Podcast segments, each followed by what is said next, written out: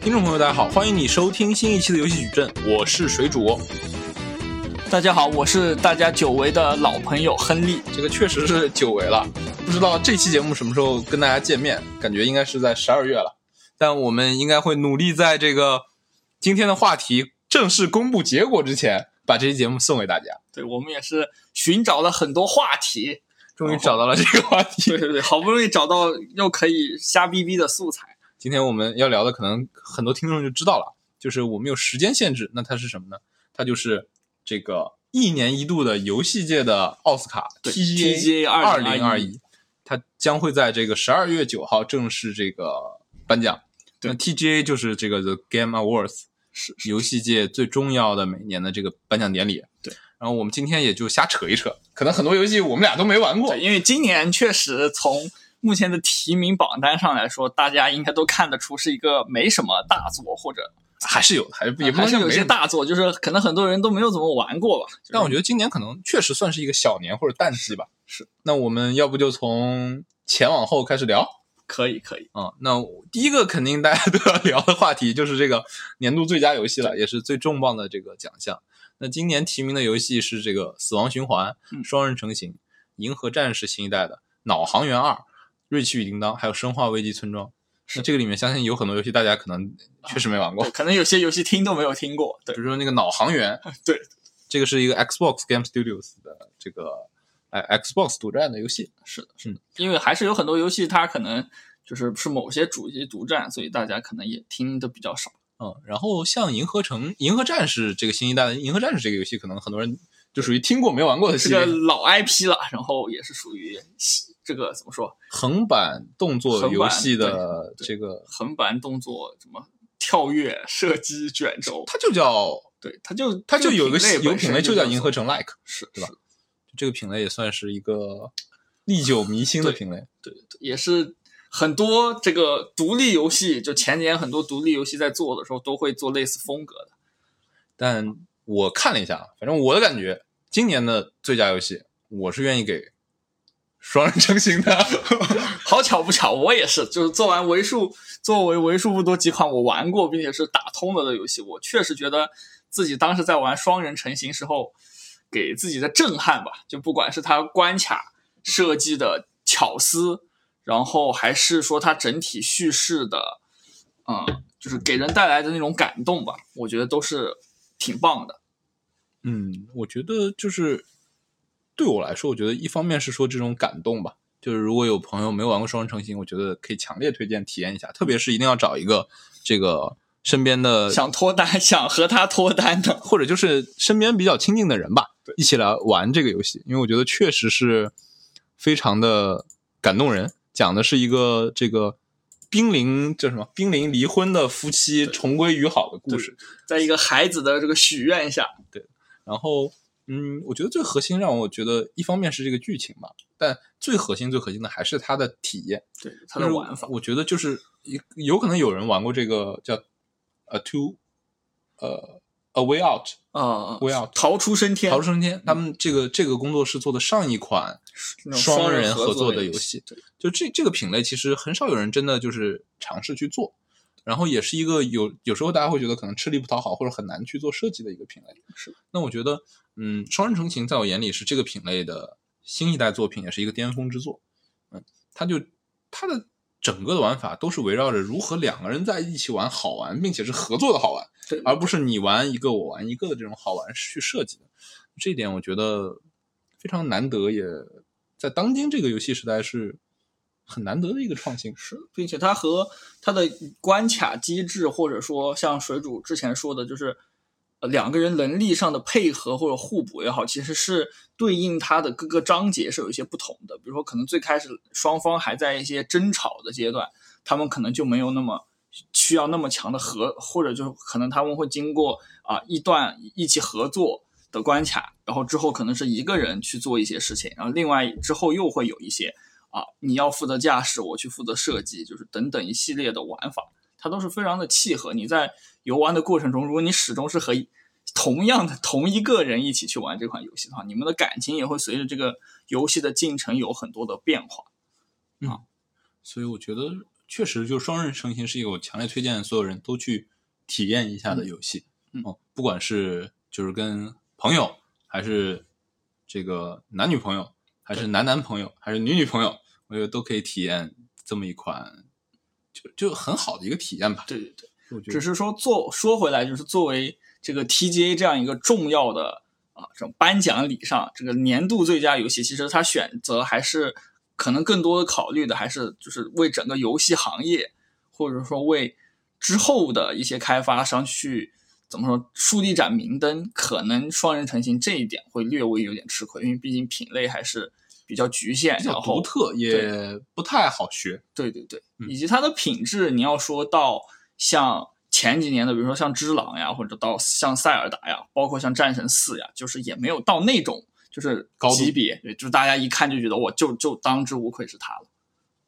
然后别的你觉得谁还可能有机会吗？就是我我我其实对我来说，我我我玩过《瑞奇与叮当》，嗯，我觉得《瑞奇与叮当》是一个非常好的 PS 五独占的展现 PS 五整体性能跟交互体验的游戏，因为它是索尼第一方做的嘛，嗯，然后这个游戏整体上的设计感觉也挺爽的，然后整体的线它是一个相对线性的一个关卡的体验，但整体的我觉得体验上是做的很好的。但你要说他能不能拿最佳游戏，我其实是有点疑问的，因为我感觉就是实际上这种突破，或者说这种很很让人觉得有开创性或者这个突破性的东西，可能没有那么多。确实，包括其实《银河战士》也是，就是它因为它这个系列都是一脉相承的。你要说它在关卡，它在箱庭关卡的设计上，肯定是有很多巧思，包括啊、呃也会有很多突破，但是就很难说真的是啊、每一个人都会很，如果选了它，每个人都会很认可。包括可能很多人他连听都没听过，或者玩都没玩过啊，大概是这样。死亡循环，你觉得有机会吗？嗯我觉得死亡循环也是一个，就它的设定很有意思，很像一些我们在美国的一些科幻电影里，或者是一些这种比较奇特的电影里会看见的设定。嗯、玩起来的体验我觉得也还挺好的啊。就我觉得就这几个奖项来说，确实今年很难说谁一定拿？对谁一定拿这样的一个情况。就感 觉啊然没后有像对，比如也塞尔达那年，对对对，也不会像之之前有一年，我我我记得那一年是，比如战神四拿了，他的另外的另外不支持战神四的人，他就会特别有啊这个怨言，或者说就哎就会我不服就是不如荒野大镖客二，对对对吧？对有人对。说，但今今年的就感觉好像选谁都可以，然后选了谁呢，也没有人会特别的有意见。可能没有那么强烈的对死忠粉。对对对， OK，聊完了年度最佳游戏，我们后面几个可能就不都聊了，就看比如说我们对哪一个有兴趣，我们来聊一聊。作为一个经常说这个体育游戏的 体育类别东西的这个一个电台节目，我们还是要不得不说一下今年的这个啊最佳体育游戏。但我觉得最佳体育游戏今年是最没有悬念的一一 项。因为 E A 已经失去了人望嘛， 我我先我先简单念一下有哪几个、嗯 f 一二零二一，FIFA 二十二，地平线五，Hot Wheels Unleashed，这是一个玩具赛车游戏，竞速游戏，还有极限国度这个育碧的育碧的又一一个啊又一个极限系列。对对对，一个可以滑雪，可以骑啊单车骑自行车，可可以以翼踩装滑飞板，对行，对可以踩滑板，可以开车的一个游戏，有点像它原来的那个 The Crew Step Two、啊标酷车神跟 Step 这两个游戏对对的对结合结合。是的嗯，那我觉得其实答案很明显 了，是不应是？该是地平线五。然后其实就 F，我觉得 F 一二零二一跟 FIFA 二十二，我觉得就不太用说了。主要都是年货游戏吧，其实能提名就很不错了。你看像二 K 这种摆烂游戏，我觉得问题是， 就提名不了了。我觉得我觉得今年是 NBA 二 K 耻辱，好不好？对，确实为什么 FIFA 提名了你没有提名？ 确实说明你更烂一筹。确实。非法啊今年还迎来了对抗实况足球的全面胜利，好吧？实况足球已经离开了这个主机游戏的这个所谓的这个买断之界了。对对对对，已经退出了年货游戏的行列。然后，其实《地平线五》，我我你最近玩了吗？嗯我最近玩了啊，嗯，就我嗯毕竟是作为竞速游戏工作室的这个成员之一，其实我我我自己觉得，就是我我直观的感觉，说实话，我觉得《地平线五》跟《地平线四》比起来，并没有特别多开创性或者颠覆性的设计，更多的还是把《地平线四》带来的这种比较自由的、比较爽快的、比较有探索性的这种开放世界赛车游戏的这个概念持续的发挥。是啊、包括说这次我们把这个场景从英国搬到了墨西哥嘛，就我记得一开头它那四段那个啊、那个开头，包括那个音乐，包括这个整体的这个氛氛围一下就让我进入了这种这种嗯墨西哥西班牙的氛裔或者这墨西哥那种非常热情的这种非常这种就非常想去吃他那个 taco 他 taco 对对对，然后然 后 taco 然后然后有那种就比如说什么仙人掌啊，对有玛雅遗迹的那种感觉，就就是一下就进入了那种气氛。对，对就我觉得这个品类确实就是它也不怎么追求你的玩法上的创新，它其实就是感受感受。对，就地平线，我觉得是这个系列吧，就一直以来都是怎么说，做一个所有人都能感受到乐趣的竞速游戏 是赛车游戏。 倒也没有吧，就是。就是做一个你在玩的时候，就像你去那个地国家旅游的 竞速游戏，或者我再定义一下，赛竞速游戏界的《刺客信条》对对对，确实确实有有这种类似的感觉。但《刺客信条》还是有玩法创新的，哦呃，也是，但你怎么知道《地平线六》就没有玩好它？ 我比较好奇是《地平线六》它会选谁当地图？我觉得这个还挺有意思其的，实还是可以考虑一下中国，我觉得挺难的。 我泱泱大国，你老搞破坏不行吧？主要是可能中国的本身它的赛车文化也没有那么浓烈，我觉得其实可以考虑搞到，比如说什么阿根廷或者搞到非洲，比对如达喀尔拉力赛，确以前不就是在在非洲达喀尔吗？可以搞一个这个，或者是搞到那个确实。那然后尘埃就要 来打架，说是不是要跟我抢？但我觉得尘埃跟它完全不是一种对对对类型跟这个受众。嗯啊，那其实哦，那然后那个 Hot Wheels Unleashed 和极限国度，我还想聊一下。嗯，就极限国度这个游戏，我觉得还是表现出了育碧的能力的。 对对这个游戏就我才看见《极速国度》的时候，还是感觉很惊艳的，就是因为它有一段这个山地自行车或者这种极限自行车的这种视频露出嘛，然后就让我想起了我小时候玩 PS 二上面有一款，就是这种类似 X Trail 是啊吗？山也是山地自行车或者暴力自行车的这种体验啊，就我会觉得就很酷吧。啊然后我觉得极限国度这个游戏，嗯、我觉得还是比以前育碧的开放世界赛车游戏还是有一些进步的。对对就整体的设计上，我觉得还是它整个物理做的也很好，有提升。但你要说它有没有《地平线五》好，我觉得是没有的。我觉得可能在销售上来说确实不如《地平线五然后我们接着聊谁？》啊。我们再往下看一下，然后我们来聊聊我们这个比可能国内听众比较熟知的领最域，就是什么手游领域，好吧？最佳移动游戏。对，最佳移动游戏，那最佳移动游戏提名的有谁呢？我们来看一下。最佳手机游戏，一个是这个叫《Fantasy》，这个是不知道是什么是那个的作品是。是那个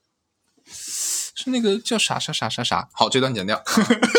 然后，然后，然后有《原神》，有《英雄联盟》手游，《漫威未来革命》和《宝可梦》。宝可，梦，对，我们讲一讲，你觉得哪一款能拿？这个我自己主观意愿上来说，我肯定还是愿意选择《原神》，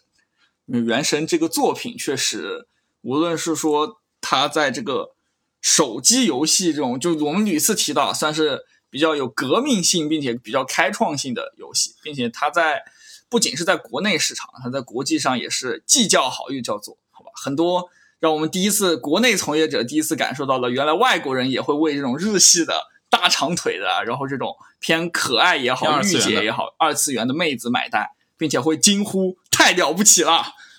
我我觉得其实，呃，就是虽然《原神》在发布之前有很多争议啊，但现在回头去看，《原神》确实是手游军密军备竞赛的又一个里程碑吧。对，就我觉是得《原神》之前跟《原神》之后，大家对于做任何的 RPG 手游这件事情的门槛，或者说大家的要求已经又被拔高了一大截。对，就大家真真正的意识到了手游也要进入到下一个时代。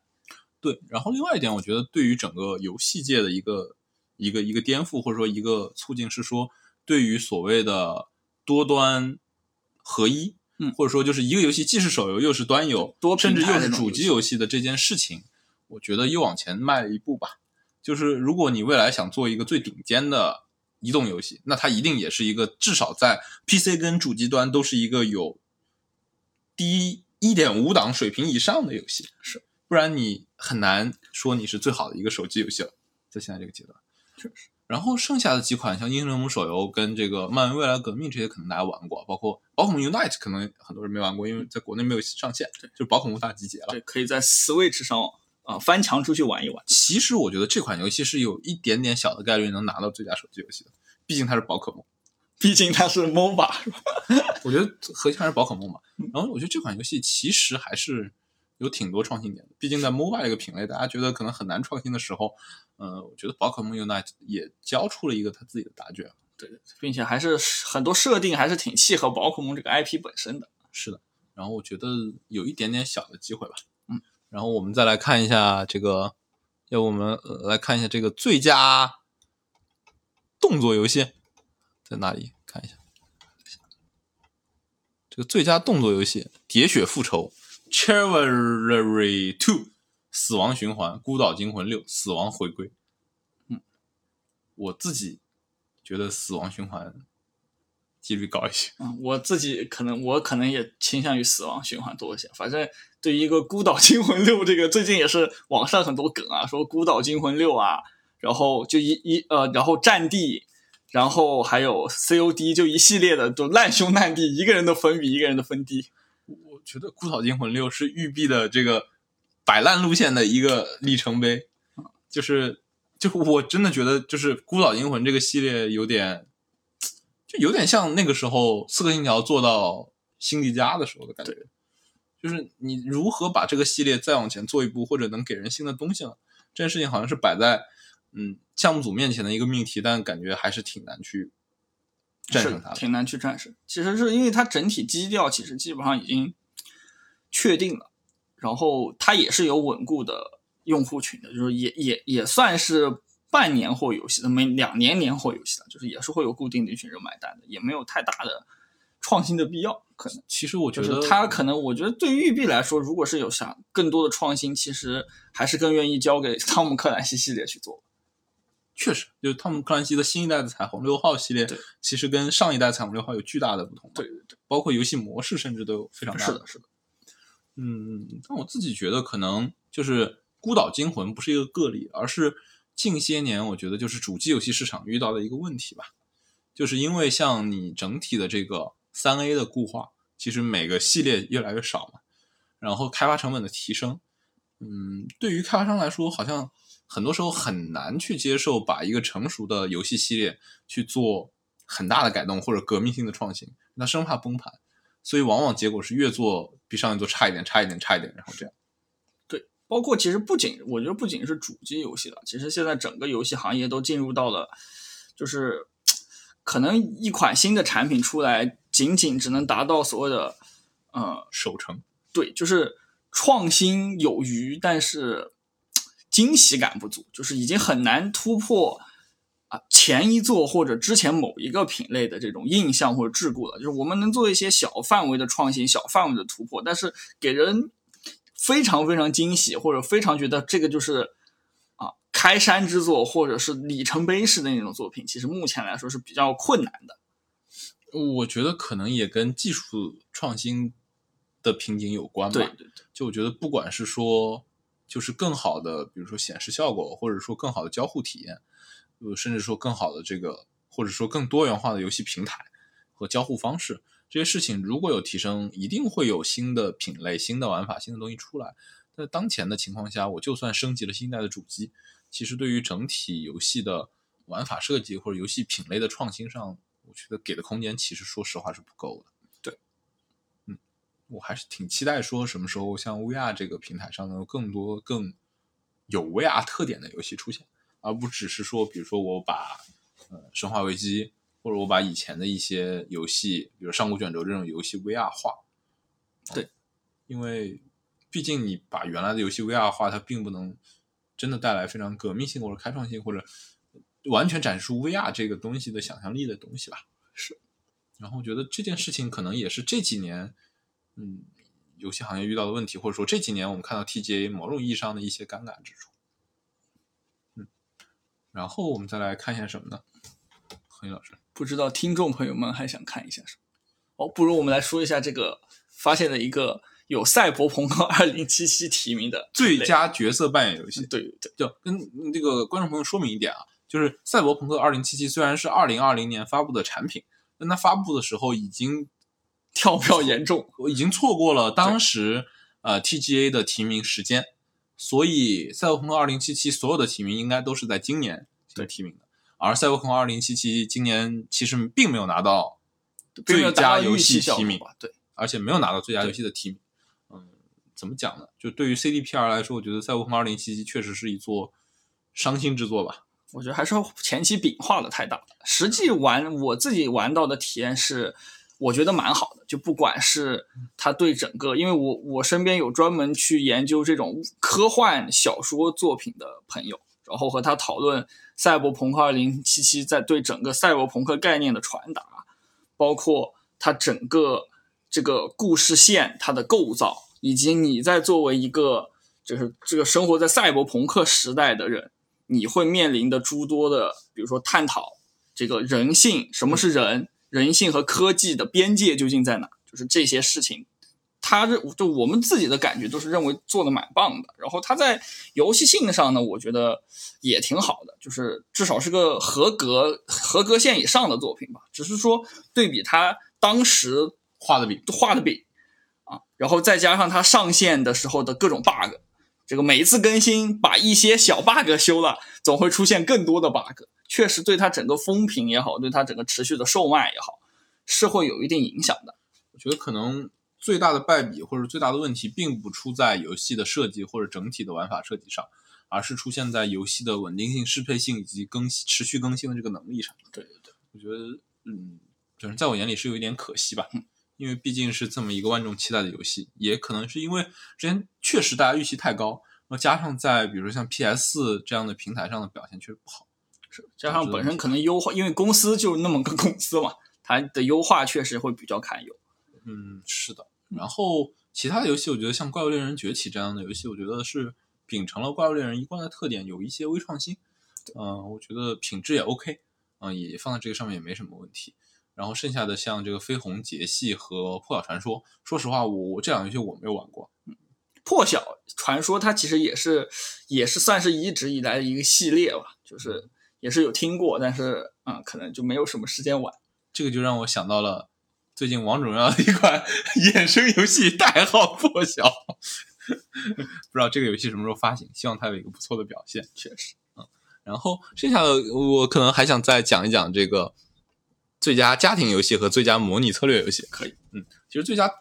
家庭游戏，嗯，我觉得这些游戏可能大家反而听过的会多一些啊。啊，双人成行、马里奥派对、Super Stars、新宝可梦 Snap 啊，马里奥三 D 世界，还有瓦里奥制造，其实还是被任天堂统治对的对对一个品类啊。除了像啊、我觉得，但今年我觉得其实说实话，双人成行是有机会拿到这个游戏的。是，但家庭嘛，还是要大于两个。我觉得还是我自己还是支持马里 奥派对，丁克家庭呢？啊，文化政治正确，好吧？为什么不能有丁克家庭呢？为什么不用单亲家庭、确实也是家庭还有照顾 LGBT 群体，好 吧？都可以？然后，嗯，马里奥派对其实是呃这一代的这个马里奥派对 Super Stars 是嗯，应该是过去的马里奥一些这个东西的集一个大集成者合算集是合对，集就合是他他的宣传是说，就是筛选了从 Will 开始所所有的的马马里奥奥派对对的精精华品游戏，对，嗯然后做了一个合集，有点像这个唱片界的这个什么十年经典啊滚石金曲的这种 滚石唱这片种概念，确实对，嗯有点像四三九九小游戏合集。然后其实瓦里奥制造是个也是很神奇的一个游戏啊。那如果有机会，我觉得可以体验一下，不管是哪一代瓦里奥制造。是，嗯，我记得在以前做游戏的时候，就是如果你想做一些小的玩法，嗯小的东西，其实瓦里奥制造是一个非常好的一个对内容的宝库吧，是有的点像。任任天堂游戏永远是这个创作者们的取之不尽、用之不竭的素材库。对。然后我们再讲再讲一下这个最佳模拟策略游戏。其实这我觉我觉得 TGA 的分类很神奇啊，就是策略游戏跟模拟游模戏，拟在游我戏眼算是一里，类的，其实它的还体差别验还还蛮大的，比较大。对，对，就就是包括我记得好像有一年欧洲卡车司机也入选过这个这评，确，实是模拟游戏对，对对，就非常的奇怪。就因为因为因为因为怎么说呢？就是因为我觉得就是模拟游戏它的核心还是模拟器，或者对于真实世界的某些东西的一个模拟和体验。而策略游戏更多是，比如说我们站在一个上帝视角去进行统筹规划这种东西去获得乐趣，可能有些一定的区别吧。那今年提名的其实有几个大家比较熟啊，一个是《帝国时代四》，对，一个是呃《邪恶天才二》，这个游戏可能大家玩的少一些。然后人类就是这个 Humankind，对，这个游戏是之前在 Steam 上比较火的一个文明 like 的游戏。对对对，也是说可以给西德梅尔压力的一个游戏。啊我觉得已经非常非常多年没有人在尝试做一个新的四叉的游戏了。对对对，啊，然后这个 Inscription 也也可能有一些朋友听过。对，然后最后一款也是这个盛名已久的微软模拟飞行。嗯我自己的感觉是有可能会给微软模拟飞行。我自己的感觉可能，首先我说《帝国时代四》吧，因为最近玩的比较多，我自己感觉是啊不大可能。虽然我觉得游戏是个好游戏，因为但是它很多东西就是依托于《帝国时代二》的设定，然后有一些小小的改变吧，但是我觉得这个改变不足以说改观，或者说拯救，或者说复兴 RTS 这个品类。可能整体哦还是创新不足。对，然后呃，微软模拟飞行的话，这个游戏我觉得就一如既往的，就每一代都是让你真的是在开飞机，就像你玩地平线一样，让你真的是觉得在那个城市开但车地一平样。线是一个爽游，对对对，微软模拟微飞软行飞更多是模拟真实真的模拟，好吧？呃，人今年最接，人类的话近元宇宙的游戏。想当机长吗？ 就来微软模拟飞行吧。然后人类我也玩了挺长一段时间吧，就是呃，怎么说呢，就是接近文明六了，但还是不够文明六那个高度啊。然后这个呃，这个这个这个这个这个怎么说呢？我自己你要说我自己投票的话，我可能会给啊、人类啊。然后刚刚水主说的第四个就是那个一串英文的那个，就是邪恶铭刻吧，也算是一个哦 Inscription 对，也是一个算是下半年比较较做的一个这个你意思不叫好是吧？也还较好，就是主要是它整体的氛围是比较，就是有点邪邪恶幽暗的，，对，以及它的制作者在里面埋藏了很多就是彩蛋，就是是需要我之前在 B 站看过的视频，就是你要破解这个游戏，知道它真正埋的所有的彩蛋，你需要精通各种什么，它有什么摩尔斯电码，然后有什么高等数学，就是有一堆的东西去去解锁才能够到最终的那个结局。但是整体来说，它是一个还蛮。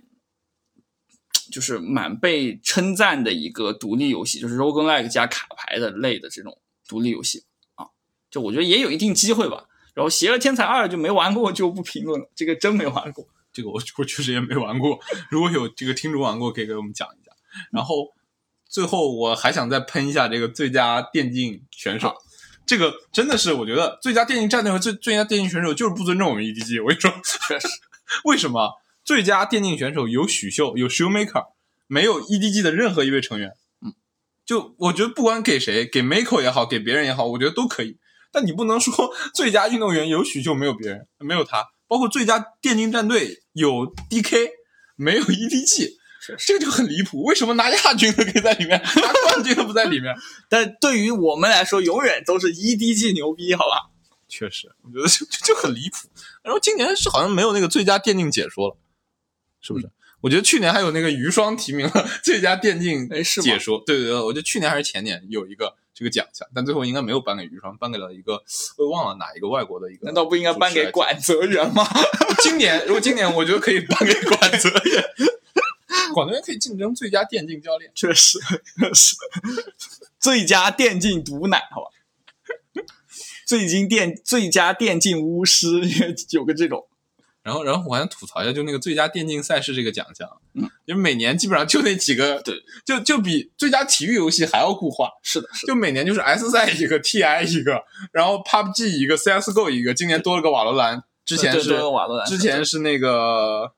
之前是守守望望先锋先锋 OW 啊，你们能不能有点就这个奖就很诡异，生怕大家不知道这几个游戏全世界人民都在玩，无语。确实。不过今年比较特别的是，这个最佳电竞游戏也是《守望先锋》这个自上自获奖以来第一次跌出了这个题，主要是瓦罗兰特过来了，把它踢掉了。确实、然后其实我们可以看到，还是两个 MOBA，三个 C，呃，三个 FPS，嗯这样的一个分布吧。是，就整体其实直到今天，我觉得电竞游戏依旧离不开这两类，就基本上一定都是 MOBA 和 FPS 中的一个。是的，是的，确实，因为在竞技性上，确实是这两个品类是拉满的，总不能大家比赛开飞机吧？ 大家可以比赛炉石传说呀。确实，然后，那我们今年的这个 TGA 其实就讲到这儿。其实我自己的感觉是，哦，还有一个最佳期待游戏，这个其实我觉得还是可以拼一拼的。先这个说说有哪哪些吧。一个有老头环、艾尔登之环，对这个对就宫是宫崎英高的对星座，之前凭借这个宣发视频，好吧，先导片也是强烈出圈，大家都留下了我要买， 的泪水。是对，然都后，留下了这个没有跌下神坛。每次宫崎英高的作品都会有没有跌下神坛，要跌下神坛了啊，还是没有跌下神坛的评论我觉得还是挺厉害的啊。确实，然后还有战神的新一代，战神诸对神对黄对昏，也是地平线的新一代，战神这个其实也挺期待的，应该也是就上一部继续讲这个父与子的故事。不知道这一部能不能有新的一些对亮点啊？然后就是《塞尔达旷野之息二》，对，这个万众期待，好吧，这个就看他和原神续作谁先做出来， 谁谁先借鉴谁了。原神不一定有续作，确实，我觉得可能《塞尔达旷野之息》发了之后，原神原神发了会有四资点零料版本 片，，原神会有资料片片，，对，还有星空。星空这个游戏，其实我说实话没有那么了解。确实听上去像像个枪战游戏。本来本来本来本来有点像那个那个 Stellaris 群星，嗯确但实其实应该不是一应个该不品是类的游戏。应该不是，然后这就是今年所有的 TGA 了。就总结一下，我觉得今年还算确实是一个游戏界的一个小年吧。确实就是相比于可能像嗯以往的像战神那一年，包括说对呃对塞尔达那一年对，今年确实是一个小年。我觉得也是因为 PS 五和 Xbox 呃 Series X 这个产品周期刚开始吧，就是对于主机游戏界来说，确实是一个还在酝酿，没有到重磅产品出现的一年。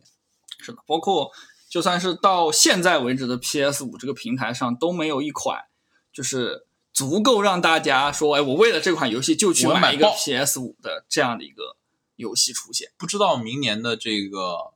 战神和地平线这两个第一方游戏能不能给大家这样的一个是感觉啊？我们也是保持期待。嗯嗯，包括明年任天堂是不是会跟这个《旷野之息二》和另外的一个，比如说 Pro 或者说别的机型一起去来一做个更多的这个这个更新，我觉得也是有可能的。啊，然后这个就是我们今天关于 TGA 的所有内容。对，然后也是我们努力这个年底啊恢复更新的回归制作。一个感谢观众的不离不弃感谢，希望大家且听且珍惜，可能又要隔很久了，啊，真的吗？ 这我也不知道。呃，感谢你的收听，我们下期再见我。们下期再见。